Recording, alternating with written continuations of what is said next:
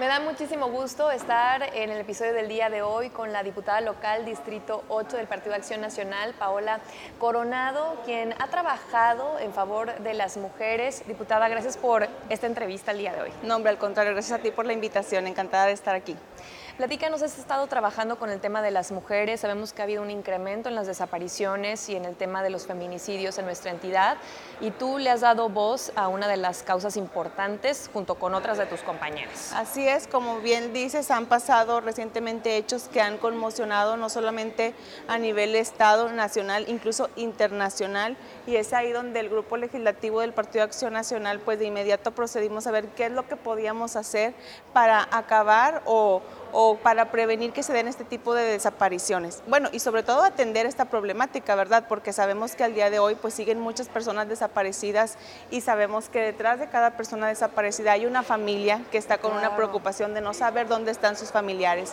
Entonces es ahí donde empezamos este análisis en cuanto a las leyes, saber qué podemos hacer para dotar de mecanismos y de herramientas a las autoridades investigadoras y ahora sí, como dicen, pues que tengan ellos todas esas herramientas que los lleve a una pronta localización este, de estas personas que se encuentran desaparecidas y es ahí donde hemos presentado una iniciativa a la ley orgánica de la Fiscalía General este, en el Estado, donde estamos implementando o proponiendo ciertos mecanismos que entre ellos pues está la comunicación o la relación que debe de haber entre las autoridades y por ejemplo los medios de comunicación, porque sabemos que cuando ocurre una desaparición pues el, esa difusión que se dé inmediata es vital para poder buscar y localizar lo más pronto que se pueda a estas personas porque sabemos que muchos de los casos pues están propensas a, sufrir un, grave daño, ¿verdad? Entonces esa es una de ellas. Está también las otras alertas que se conocen y que ya lo hacen incluso en, nuestro país vecino Estados Unidos, que son las alertas que se dan a través de los celulares, un SMS. Hoy en día pues todos tenemos un celular, entonces que te llegue una alerta de inmediato cuando acaba de ocurrir una desaparición, pues ahora sí que esto que se transmita a las personas cerca del lugar donde aconteció, pues nos puede a nosotros como ciudadanía convertirnos en ojos y oídos de tal modo que podamos aportar un elemento a la autoridad que los lleve, digo, a lo que hemos venido hablando, a, localizarlos de la manera más pronta, ¿verdad? Está también el otro que es alerta de rescate al adulto coordinado. ¿Qué es esto? La relación y la comunicación que debe de haber entre las autoridades de las diferentes competencias, municipal, estatal y federal, para que sumar esos esfuerzos y, echar a andar pues todas esas herramientas y mecanismos de búsqueda, que es lo que nosotros pues nos, interesa cuando ocurre uno de estos casos. Y la otra también incluye lo que son eh, que, existan cámaras en las paradas de camión, los botones de pánico, porque pues ante una desaparición y contar con una videograbación que te permite saber dónde estabas o si bajaste o subiste del camión, pues son elementos que para una autoridad investigadora son muy importantes. A grandes rasgos es eso, dotar de estas facultades al fiscal general en, el Estado. ¿Y en qué proceso va esta iniciativa? ¿Cómo fue vista?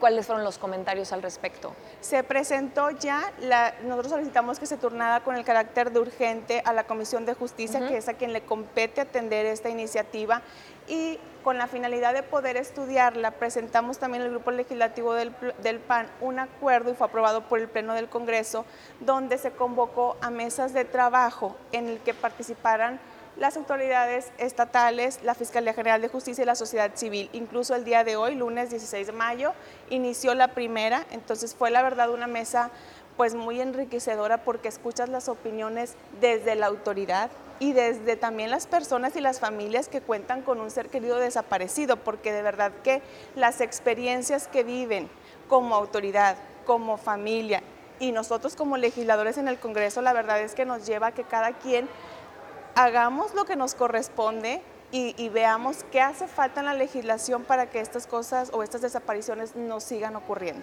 Diputada, y en esta mesa que tuvo el día de hoy, ¿con qué retroalimentación se quedaron todos los participantes? Pues ahora sí que escuchamos en la Fiscalía, por ejemplo, del lado de la Fiscalía, escuchar lo, cómo ellos aplican los protocolos. Las, las, hubo madres de, de, personas que tienen incluso 10, 11 años buscando seres queridos y la verdad cuando ellos muestran su experiencia, cómo ven las cosas, que si se actúa de inmediato, que si se tardaron, esto nos ayuda para decir, a ver, ¿qué falta en la ley?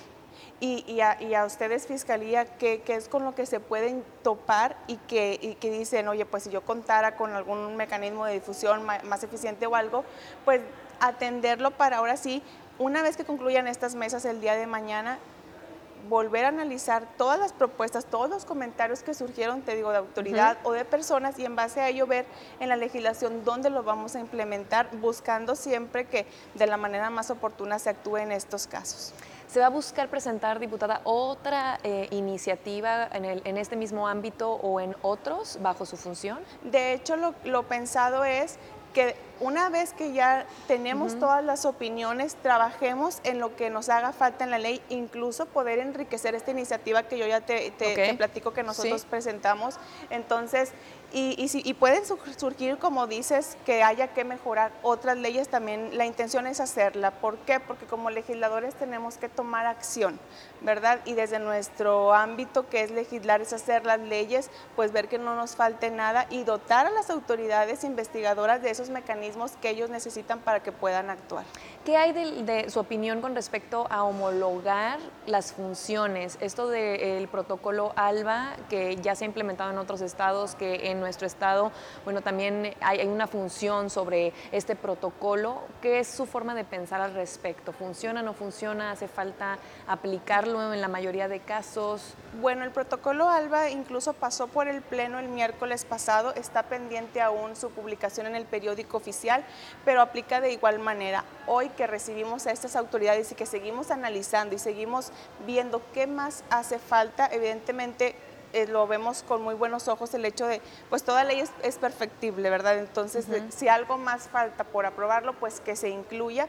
El, protocolo ALBA, como sabemos, va dirigido a la desaparición de niñas, mujeres, este, niña, a niñas, adolescentes y mujeres. Entonces, este, sabemos que, por ejemplo, ahí está también que se debe de analizar los casos con una perspectiva de género, porque se da la desaparición de ellas. Entonces, todas estas que son situaciones o, condiciones que se deben de atender por la autoridad, claro que, que, que debemos de implementarlas lo que haga, lo que haga falta.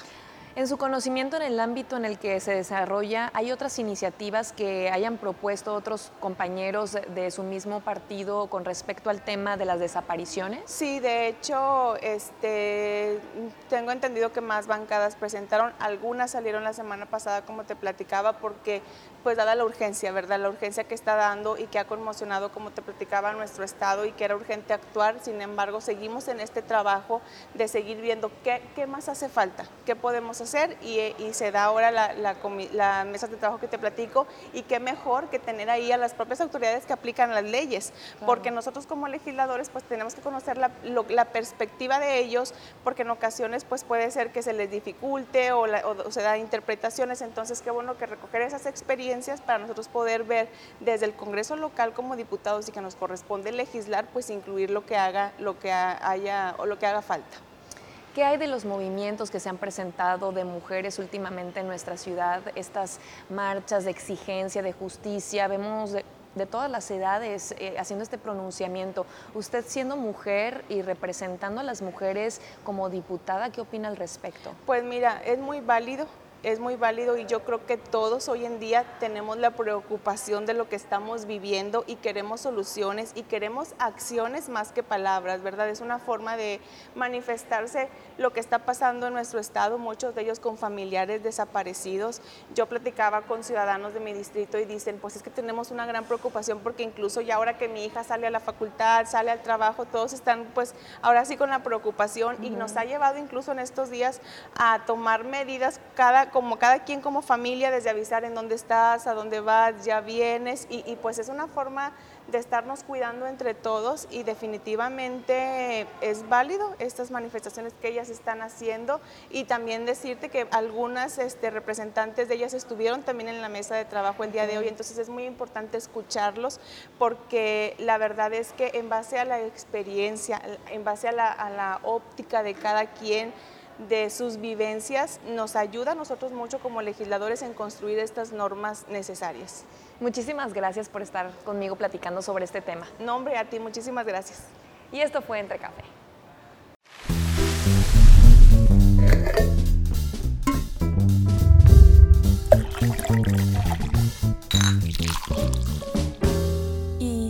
si nos tomamos un café?